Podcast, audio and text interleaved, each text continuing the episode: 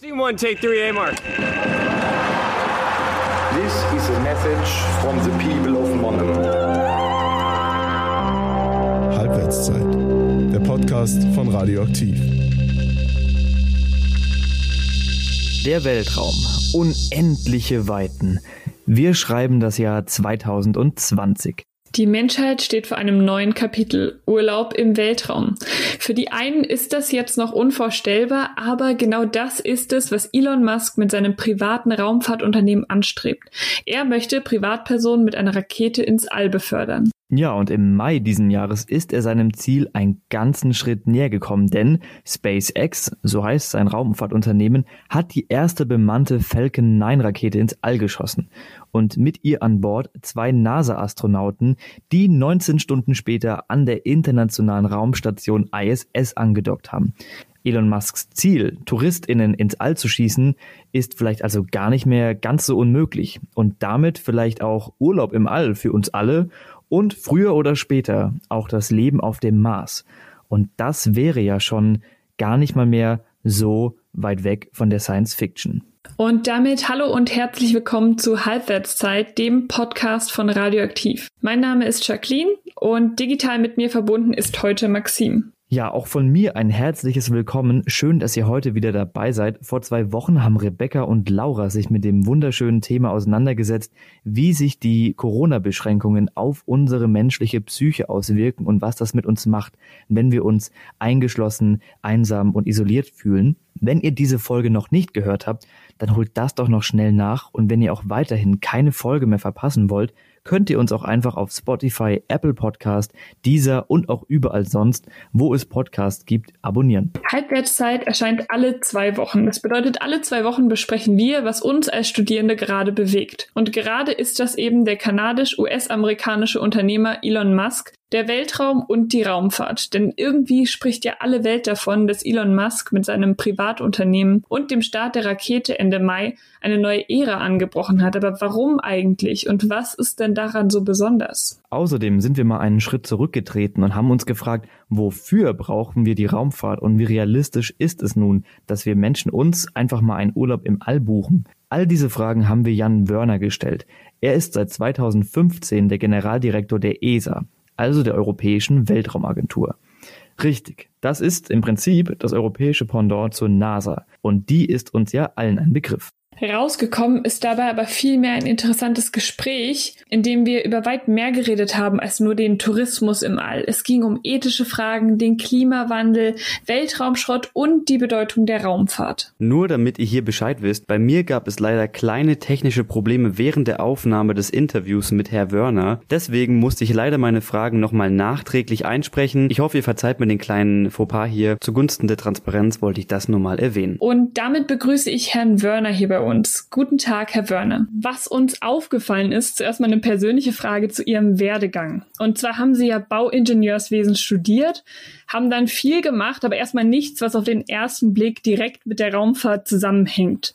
Erst als Sie dann 2007 Vorstandsvorsitzender des Deutschen Zentrums für Luft- und Raumfahrt wurden und schließlich 2015 Generaldirektor der Europäischen Weltraumorganisation hat man noch gesehen, dass es ein Interesse für die Raumfahrt gibt. Deshalb die erste Frage, was fasziniert Sie denn so an der Raumfahrt und am Weltraum? Man könnte die Frage auch genau andersherum stellen. Warum hat es so lange gedauert, bis ich zur Raumfahrt zurückgekehrt bin? Denn tatsächlich habe ich im Alter von drei Jahren sozusagen die Raumfahrt entdeckt.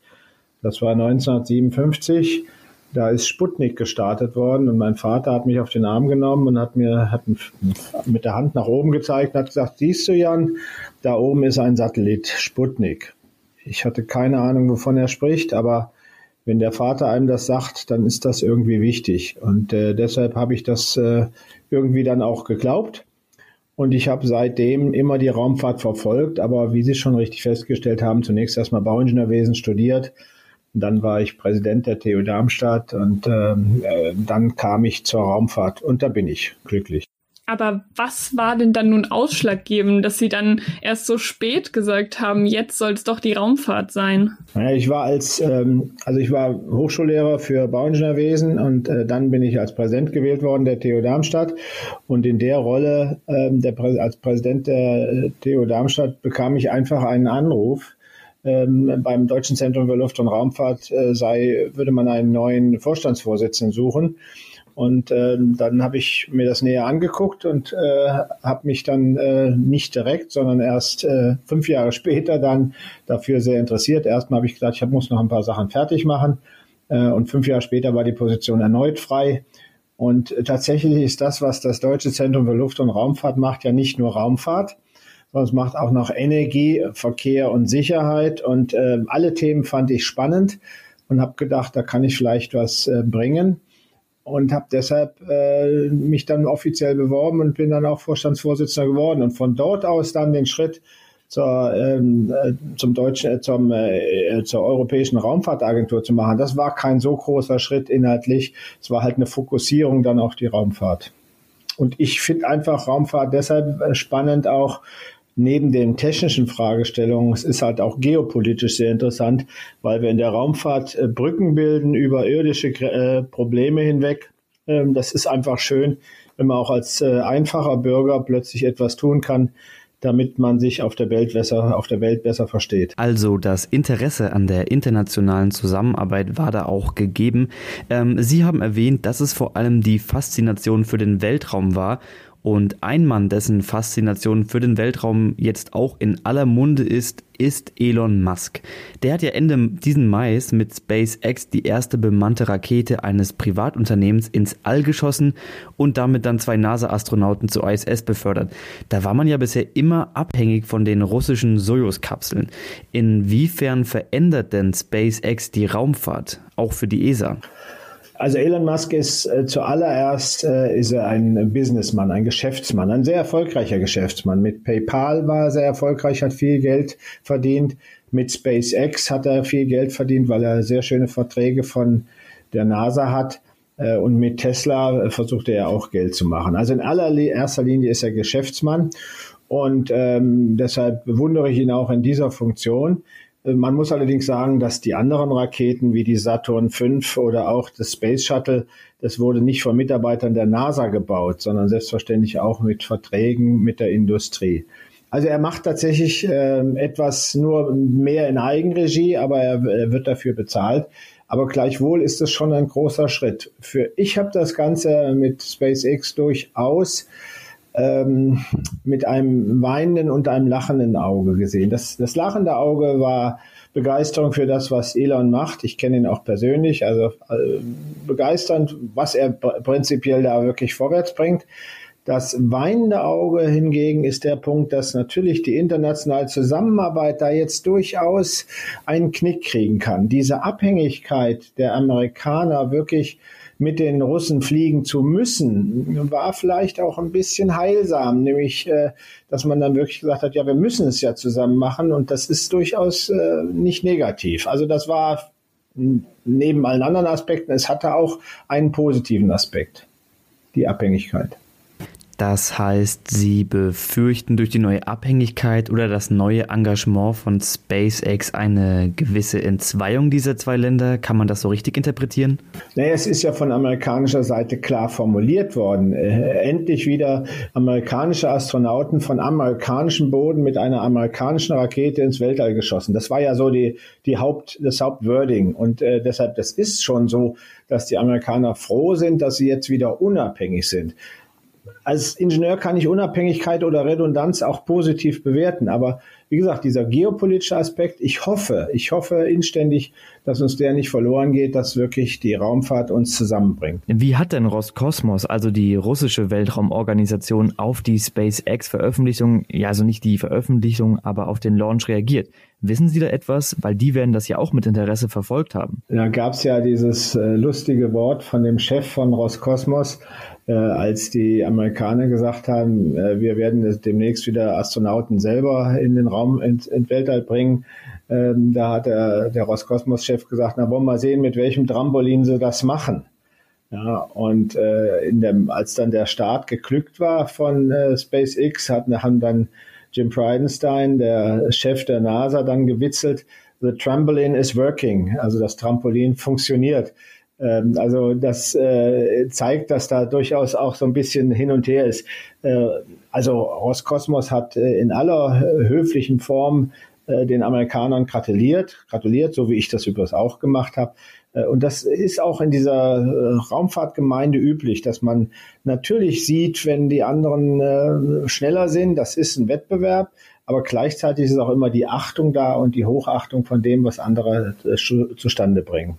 Was ja auch faszinierend bei Elon Musk ist, dass er das Trampolin melken möchte, könnte man fast sagen, wenn man etwas zynisch wäre, weil er ja auch nicht nur Astronautinnen ins All schießen möchte, sondern eben auch TouristInnen. Und das plant er sogar schon bis Ende 2021, dass SpaceX bis dahin vier TouristInnen in eine erdnahe Umlaufbahn befördert, sodass die dann einmal die Erde umrunden können, so einen kleinen Weltraumurlaub machen können und dann wieder zurück zur Erde kommen da fragt man sich natürlich so löblich seine Visionen doch sind, wie realistisch ist es wirklich, dass die breite Masse in Zukunft anstatt einem Flug nach Mallorca einen Flug ins All buchen wird. Mhm.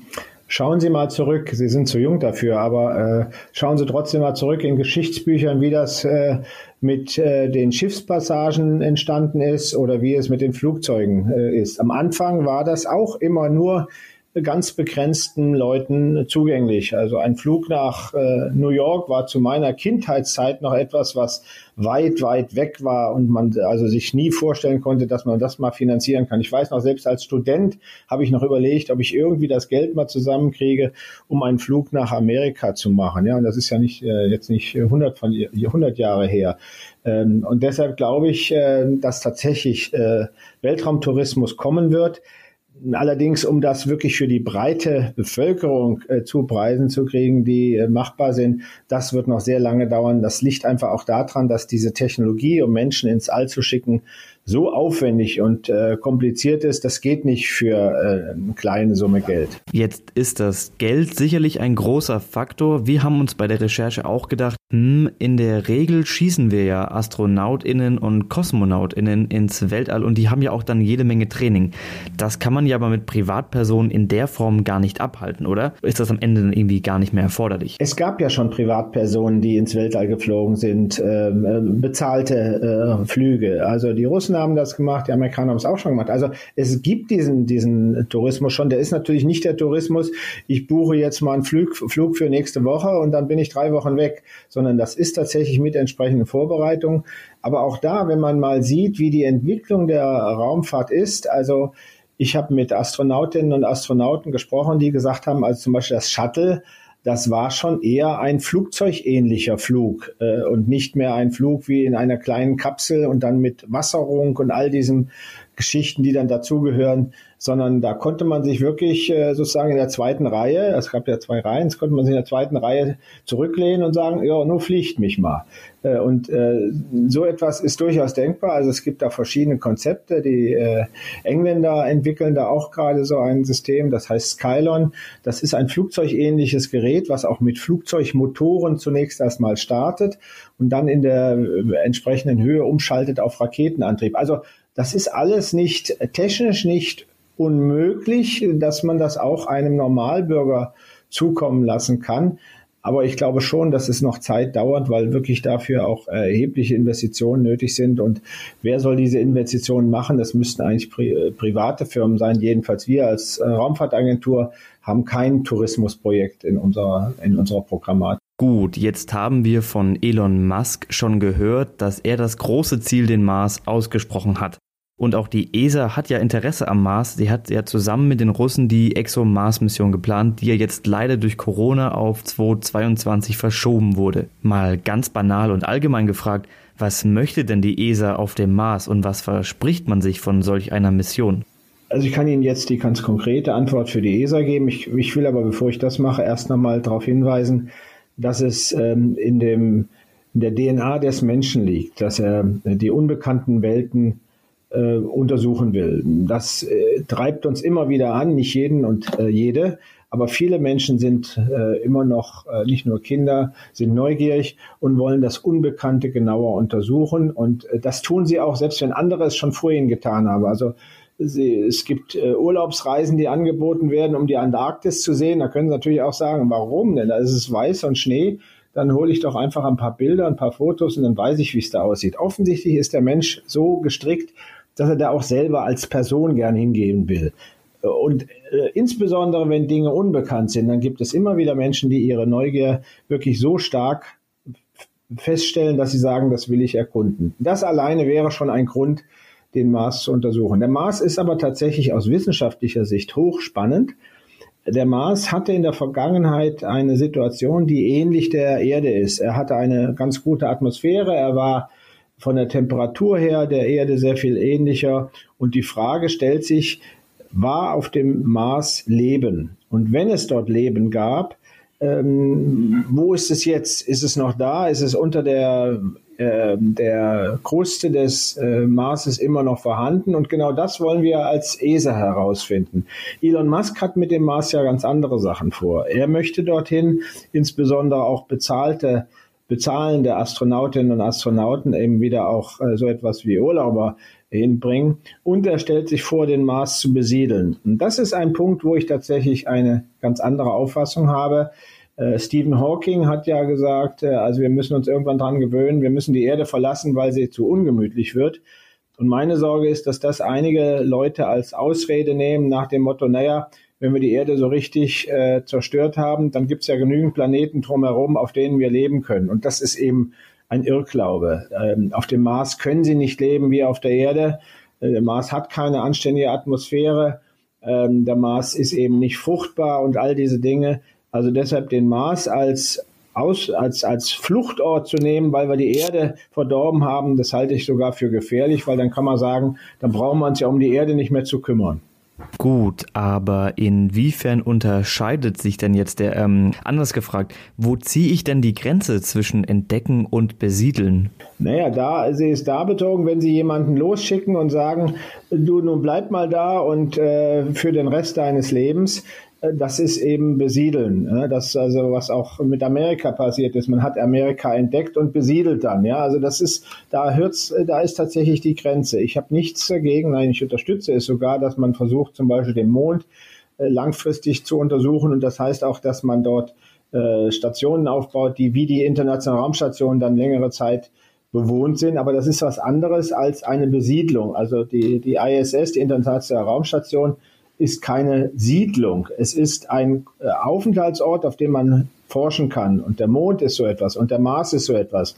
Vielleicht wird der Mensch auch irgendwann in der Lage sein, mit irgendwelchen Tricks größere Entfernungen ähm, zu überbrücken, äh, um irgendwo hinzugehen, Trappist wann oder wo auch immer im Weltall, wo es so aussieht, als könnte es da so etwas wie eine Erde geben. Aber davon sind wir wirklich im wahrsten Sinne des Wortes Lichtjahre, das heißt riesige Entfernungen äh, davon entfernt. Aber da kommen wir ja auch irgendwie so in die ethischen Fragestellungen, weil Sie ja gerade schon gesagt haben, die Neugier alleine würde ja schon zu einem gewissen Punkt reichen oder ja ausreichen, um zu sagen, man möchte den Mars erkunden, man möchte den Weltraum erkunden. Aber muss man sich da nicht auch mit Fragen auseinandersetzen, wem das alle überhaupt gehört und haben wir überhaupt das Recht, in diese Sphären zu intervenieren? Hm. Also äh, zu untersuchen, ähm, was ist da, ich glaube, das ist aus ethischen Gründen vollkommen problemlos. Schwierig wird es, wenn ich durch meine Untersuchung das, was dort ist, verändere. Also ich kann eben nicht Besitz nehmen des, äh, des äh, vom Mars, ich kann nicht Besitz nehmen vom ähm, Mond, ich kann nicht Besitz nehmen vom Weltall. Da sollte der Mensch wirklich äh, auch ein Stück weit seine eigene Begrenztheit verstehen äh, und seine kleinen, seine winzige Bedeutung äh, in diesem Weltall. Äh, also da fängt es für mich dann auch wieder an, ethisch zu werden. Also wenn Leute glauben, sie könnten auf dem Mond eine Flagge hissen und sagen, so, jetzt ist der Mond, äh, hat dann plötzlich eine Nationalität. Da bin ich vollkommen bei Ihnen. Aber für die Forschung äh, zu untersuchen, da sehe ich eben, dass die Weltgemeinschaft zusammen äh, das ruhig äh, und nicht nur ruhig, sondern sie sollte es auch tun. Es gibt da ja auch diverse Verträge, also zum Beispiel den Mondvertrag von 1979, der sich eben zum Ziel macht, dass der Mond und andere Himmelskörper zum gemeinsamen Erbe der Menschheit erklärt werden und dass es da eben gar nicht um Nationalitäten geht. Hm. Ja, es, es, ich man kann ja auch diese Frage so, ist es ein Erbe der Menschheit, ist es ein Besitz der Menschheit, gehört der Mond der Erde kann man ja sogar schon fragen, ja, also der Mond. Äh, es ist also, Sie fangen jetzt ja wirklich, eine, Sie stellen eine Frage, die wirklich spannend ist. Ähm, auch das ist ein Grund für mich, warum Besiedlung äh, nicht wirklich äh, etwas möglich ist. Kommt mir so vor wie das äh, Go West in Amerika und da stecke ich dann meinen Claim ab und das gehört mir dann. Das geht, finde ich, also das akzeptiere ich überhaupt nicht. Ähm, und deshalb habe ich auch immer gesagt, ich will nicht auf dem Mond jetzt oder auf dem Mars neue Grenzen und Mauern sehen, um sozusagen verschiedene Nationen abzubilden. Also ich habe jetzt haben wir gerade in Deutschland sind wir die Mauer gerade losgeworden. Da können wir noch nicht ernsthaft dafür äh, werben, dass man auf dem Mond oder auf dem Mars wieder mit nationalen äh, Denken anfängt. Also das finde ich äh, grotesk. Im Weltraum geht es ja aber längst nicht mehr nur um Gebietsansprüche, sondern auch um die Frage, ob man Ressourcen aus dem All nutzen darf und sollte. So gibt es beispielsweise Pläne, Helium-3, also ein Isotop des Elements Helium, auf der Mondoberfläche abzubauen. Das Isotop kann nämlich dazu genutzt werden, um Atomkraftwerke auf der Erde zu befeuern und das eben ganz ohne radioaktive Strahlung.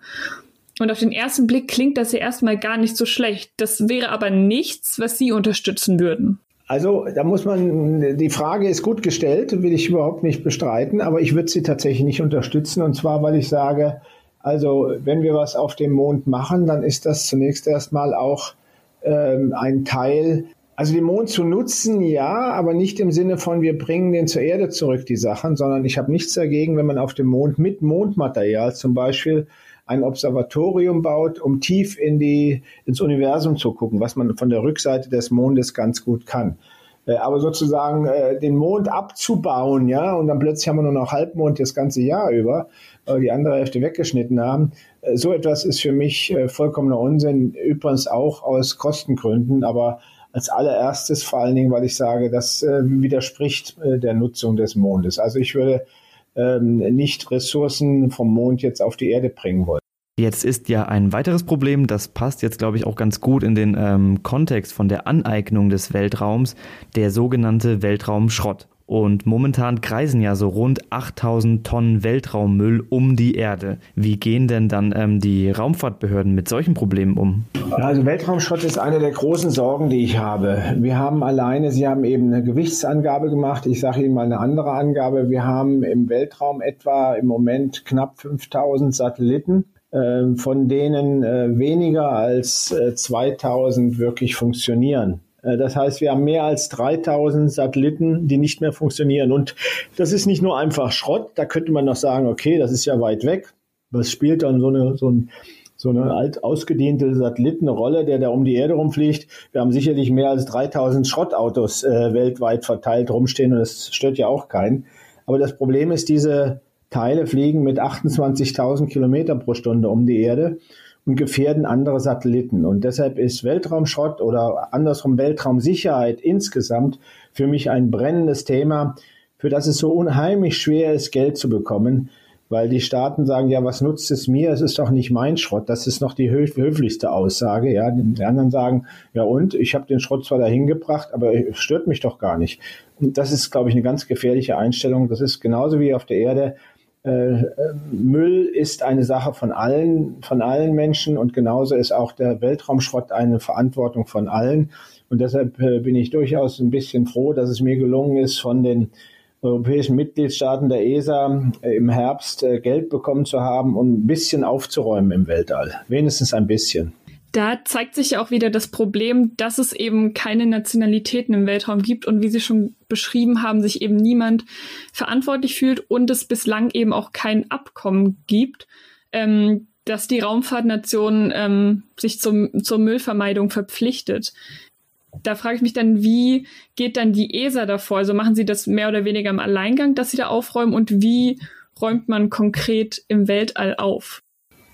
Also wir räumen jetzt auf. Das ist erstmal schon mal ein wichtiger Schritt. Wir haben eine Mission, äh, die wir finanziert bekommen haben mit einem kleinen äh, Unternehmen, äh, also ein Startup, der das äh, durchführt, bei dem wir tatsächlich äh, ein Teil, was da rumfliegt, äh, ein größeres Teil von einem, von einem Raketenstart äh, einfangen wollen und dann äh, zum äh, sozusagen Müllentsorgung machen. Wir wollen aber gleichzeitig mit dieser Mission auch zeigen, wie man in Zukunft Müll vermeiden kann. Also das ist auch wichtig. Es geht nicht nur um die Müllentsorgung, sondern genauso wie da auf der Erde gilt es auch um die Müllvermeidung. Und wie gesagt, es war für mich sehr schwer dafür finanzielle Unterstützung zu bekommen, aber ich habe sie bekommen und jetzt machen wir das. Okay, das ging jetzt aber doch etwas schnell.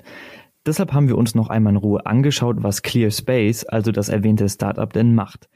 Die Aufräumaktion im Weltraum funktioniert nämlich wie folgt. Der herumschwirrende Satellit, also der Weltraummüll, wird ins Visier genommen und dann von einem tintenfischähnlichen Satelliten umschlossen. Einmal umschlossen fliegt dieser dann mit dem Müll in seinen Greifarm Richtung Erdatmosphäre und durch die enorme Hitze beim Wiedereintritt in die Atmosphäre verglüht dann der Müll. Und so sollen in Zukunft diese kleinen Space-Tintenfische kaputte oder ausrangierte Satelliten und andere Schrottteile aus der Umlaufbahn ziehen. Und ihr merkt schon, das alles ist gar nicht so einfach, teuer und vor allem ein langwieriger Prozess.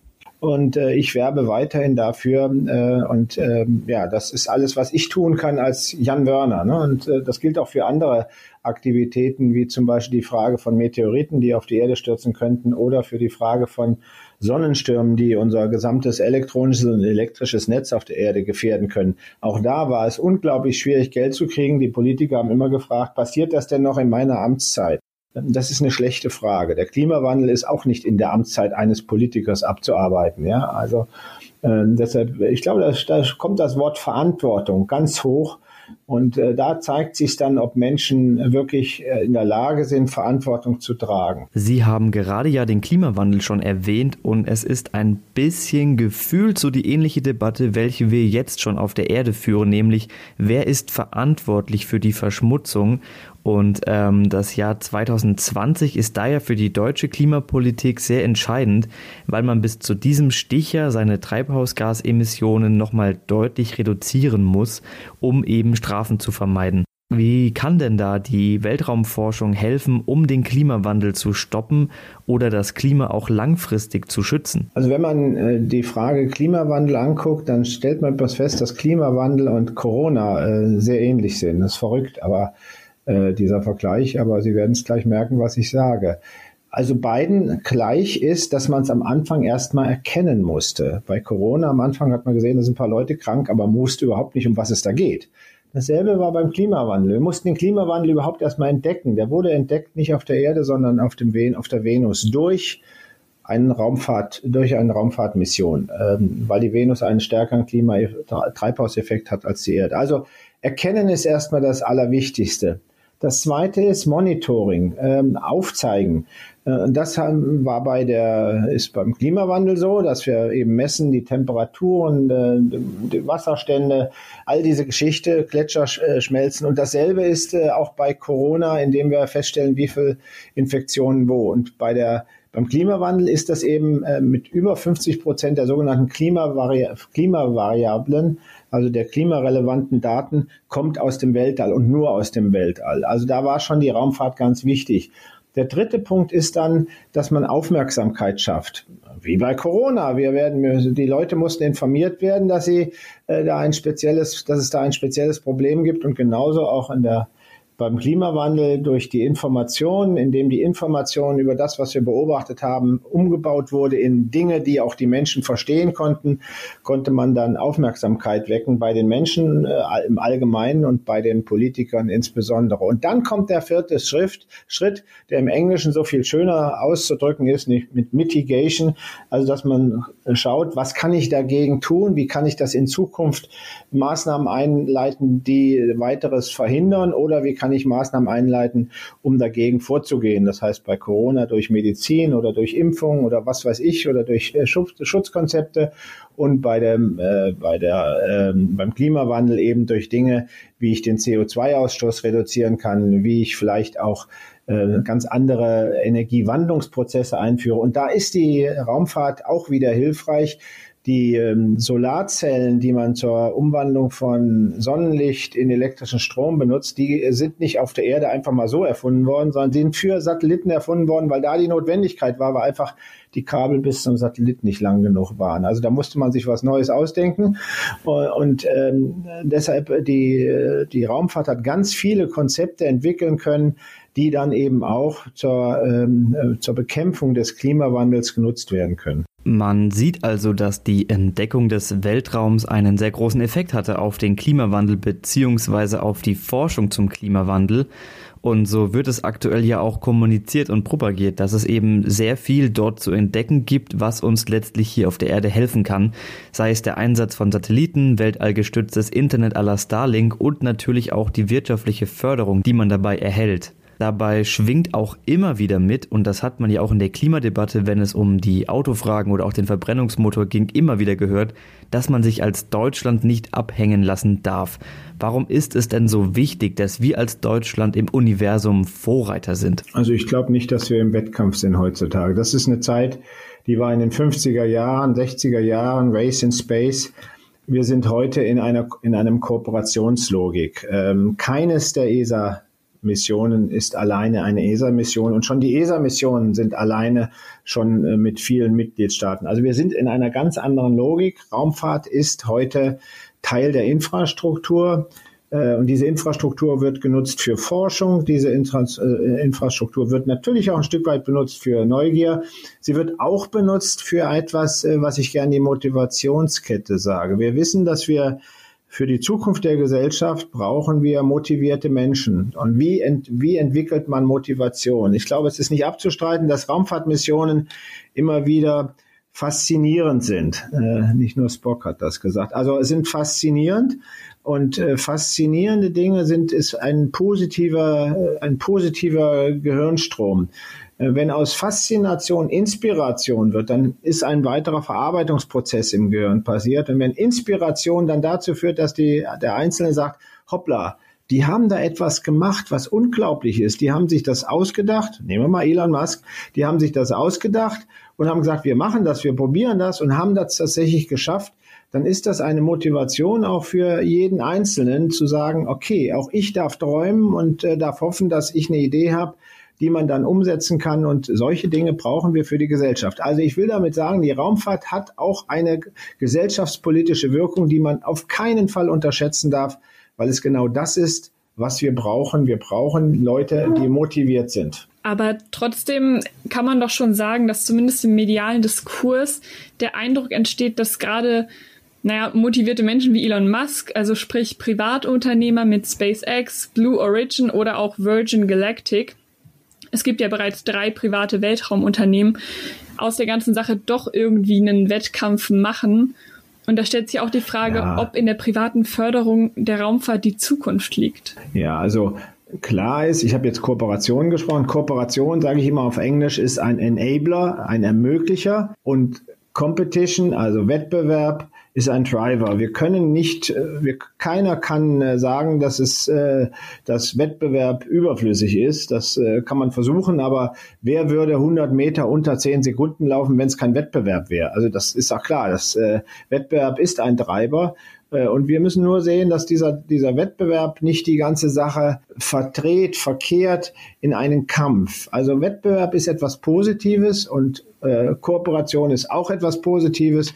Und die ESA versucht permanent, diese Dinge unter einen Hut zu bringen, indem wir mit unseren Mitgliedstaaten, da haben wir durchaus einen Wettbewerb zwischen den verschiedenen Ländern, gleichzeitig führen wir sie immer wieder zu gemeinsamen Projekten. Also Wettbewerb ist wichtig und ähm, Kooperation ist auch wichtig. Ich hätte noch eine Bitte. Und zwar, Herr Wörner, Sie haben so viele Teilbereiche angesprochen, warum die Raumfahrt wichtig ist, also für Wissenschaft und eben auch für die ganz großen Probleme der Menschheit, also den Klimawandel. Könnten Sie das nochmal ganz kurz und knapp runterbrechen in einem schönen Schlusswort, wie die Allgemeinheit von der Raumfahrt profitiert und warum wir die Raumfahrt deshalb brauchen? Raumfahrt findet im All statt, aber Raumfahrt ist über All. Das ist tatsächlich ein guter Abschluss und vor allem einer, der im Kopf bleibt. Denn auch wenn die Raumfahrt und der Weltraum irgendwie so unerreichbar weg scheinen, werden hier wichtige wissenschaftliche Experimente durchgeführt, von denen wir alle profitieren. Und deshalb hoffen wir natürlich, dass nicht nur wir etwas dabei gelernt haben, sondern auch ihr. Was war denn so dein Takeaway, Maxim? Mm, also ich glaube, mein persönlich äh, stärkster Takeaway war, dass die Probleme, die, auf, die wir auf hier auf der Erde haben, also die Verantwortlichkeit der Staaten hinsichtlich der Verschmutzung der Erde äh, und auch der Abbau von Ressourcen und so nationale Streitereien, dass man die auch im Weltraum wiederfindet ähm, und dass es deshalb umso wichtiger ist, dass man Projekte hat wie dass eben dieses Startup, von dem wir gerade eben gesprochen haben, welches zusammen mit der ESA durchgeführt wird, in dem der Weltraum aufgeräumt wird und kleine Space Wallies durch unsere Umlaufbahn fliegen und eben die Schrottteile aufsammeln, die von den Staaten dort gelassen wurden. Und ich hoffe, dass wir in Zukunft vielleicht es schaffen werden. Und ich hoffe, dass da auch zum Beispiel der Herr Werner vielleicht eine Rolle spielen wird, dass man da einen einheitlichen Vertrag finden wird, dass Nationen, die in den Weltraum fliegen, zukünftig auch verantwortlich sind dafür, was sie dort lassen. Und bei dir, Jacqueline? Mm, ich glaube, bei mir war es tatsächlich so die Erkenntnis, ja, ich war am Anfang eher negativ eingestellt gegenüber der Raumfahrt und habe so gedacht, ja, warum müssen denn die Menschen sich noch im All ausbreiten? Müsste man sich nicht erst um die großen Probleme hier auf der Erde kümmern, eben auch um den Klimawandel und was da, was es da noch so alles gibt? Aber das Interview mit Herr Wörner hat mir da tatsächlich die Augen geöffnet oder so, ein, so einen neuen Aspekt reingebracht, dass eben die Raumfahrt gar nicht so weit weg ist von uns allen und dass auch der Klimawandel, ähm, dass auch der nicht nur auf der Erde bekämpft werden muss, sondern dass eben auch die Experimente im Weltall dafür wichtig sind. Ja, und äh, ich finde, was da eben einfach interessant ist, dass unsere Zukunft, die wir erleben werden, dass die eben bereits jetzt dort geschrieben ist. Und dazu passt ja irgendwie auch so ein Star Trek Zitat, die Vergangenheit ist geschrieben, aber die Zukunft ist noch nicht in Stein gemeißelt. Wer das gesagt hat aus der Serie, das könnt ihr ja mal in die Kommentare unter diesem Podcast schreiben. Und wenn ihr Freundinnen oder Verwandte in eurem Umfeld habt, die denken, dass das mit dem Tourismus im All Schwachsinn ist, dann schickt ihnen doch unseren Podcast und vielleicht entsteht ja dadurch ein interessanter Diskurs. Und damit verabschieden wir uns jetzt. Wenn es euch jetzt aber noch unter den Nägeln brennt, weil ihr Feedback habt oder Fragen und Vorschläge für Themen, die wir noch behandeln sollen, dann schreibt uns doch bitte gerne eine Mail an halbwertszeit.radioaktiv.org. Oder natürlich auch gerne direkt über Instagram unter radioaktiv-org. Also, bleibt gesund, behaltet die Sterne im Auge und habt ein schönes Wochenende. Es grüßen euch Maxim und Jacqueline. Macht's gut, wir hören uns und möge die Macht mit euch sein.